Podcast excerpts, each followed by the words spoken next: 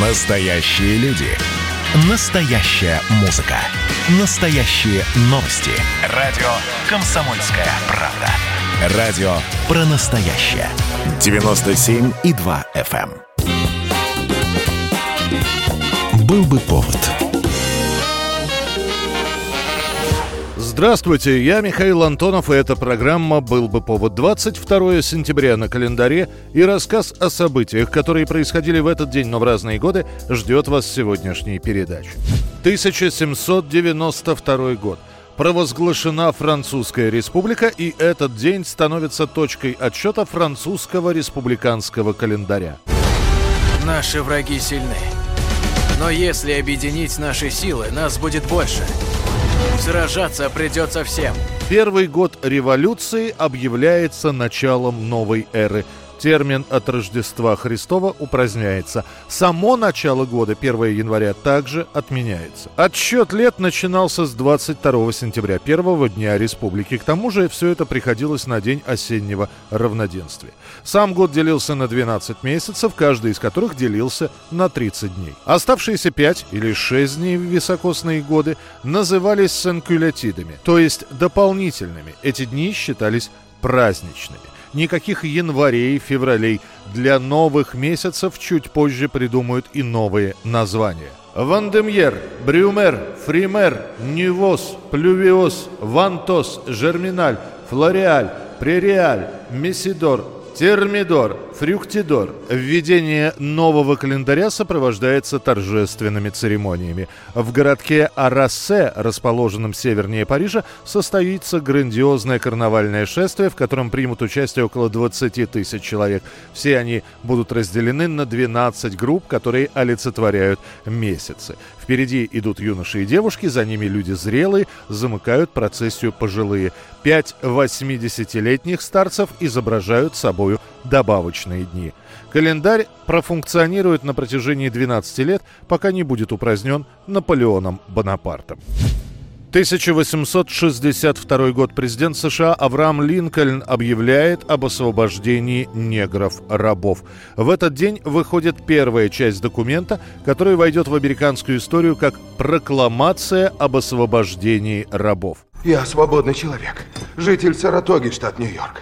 Со мной живут моя жена и дети, и они тоже свободны, и у вас нет права меня задерживать. Никакой ты не свободный человек. Обещаю вам. Обещаю, что после освобождения я привлеку вас к ответу за эту ошибку. До принятия 13-й поправки к Конституции США о запрете рабства останется три года. Но уже эти указы от Линкольна начинают подвергаться критике. Даже те, кто поддерживает Авраама, высказывают категорически отрицательное мнение по поводу его инициатив. И куда им деваться теперь? Линкольн сделал рабов свободными людьми. Но, будучи рабами, они получали кров и кусок хлеба. Куда им теперь податься? Вы открываете ящик Пандоры, господин президент. Негры должны быть заняты. В противном случае они станут преступниками.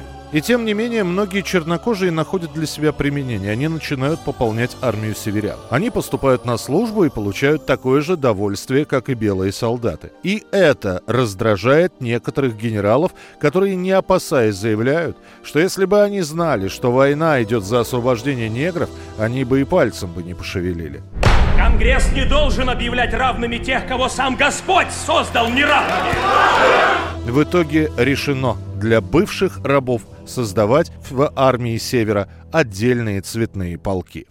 1935 год. Постановлением Совета народных комиссаров СССР в Красной армии вводятся персональные воинские звания. В пояснении к постановлению сообщается, что для всей массы командиров, политических работников, военных инженеров, техников, военно-хозяйственного, административного и юридического состава службы в рабоче-крестьянской армии становится пожизненной профессией. И особенности этой службы требуют регламентированного законом порядка ее прохождения. Приветствуя от имени всего народа постановление правительства о воинских званиях, газета «Правда» пишет, чтобы красноармеец шел в бой без страха и сомнения, чтобы он не дрожал ни перед какой опасностью, ему нужен командир, в авторитет которого он верил бы, как в самого себя, и власть которого он признавал бы, как власть народа. Люди, не знающие страха, люди, готовые защищать свою страну на земле и в воздухе. Таким образом, к концу 1935 года в Красной армии появляются красноармейцы и краснофлотцы, старшины, капитаны, майоры, полковники, комбриги, командиры бригад, комдивы, командиры дивизий и комкоры, командиры корпусов. Далее идут командармы, командиры армий, и как высшее воинское звание к ноябрю 1935 года в стране появятся первые маршалы Ворошилов, Егоров, Тухачевский, Буденный, Буденный и Блюхер. Через три года в живых останутся только Ворошилов и Буденный. Вместе с воинскими званиями вводятся и знаки отличия – ромбы и петлицы, которые лишь в середине Великой Отечественной войны будут заменены погонами.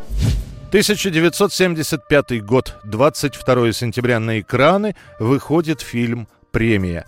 Производственное кино с огромным количеством потрясающих советских актеров. Леонов, Самойлов, Глузский, Янковский, Джигарханян. И сюжет для советского кино, с одной стороны, остро-социальный, с другой стороны, фантастический. Бригадир строителей приходит в портком и сообщает о том, что его бригада отказывается от премии, потому что, дескать, не заслужили. Значит, это не первая ваша стройка? Одиннадцатая. На тех стройках вы получали премию? Получал. Не отказывались? Не отказывался. Так неужели наша стройка хуже тех, на которых вы работали раньше? Хуже. Далее практически час эфирного времени обсуждается поступок бригадира. Несмотря на классную игру актеров, лента тут же становится объектом всевозможных шуток. Дескать, вышел новый фантастический фильм «Премия» или «Айда смотреть комедию, как люди от денег отказываются». То есть фильм о производстве, где все еще решается проблема брать премию. Тем не менее, картина премия на следующий год получит государственную награду, и это означает, что прокат фильма не будет ограничен. И сама картина практически весь год станет присутствовать в репертуаре кинотеатров. 1994 год, 22 сентября, проходит первый концерт новой группы «Чиж и компания», а предшествовал этому целый год подготовки. Сначала основатель группы, солист, гитарист, аккордеонист Сергей Чеграков уходит из группы «Разные люди». Он собирает музыкантов и записывает первый альбом. Распространяется этот альбом только на кассетах. И очень скоро о новом коллективе «Чиж и компания» начинают говорить не только в Санкт-Петербурге, но и по всей России. Ты ушла рано утром, чуть позже шести. Ты ушла рано утром, где-то чуть позже шести.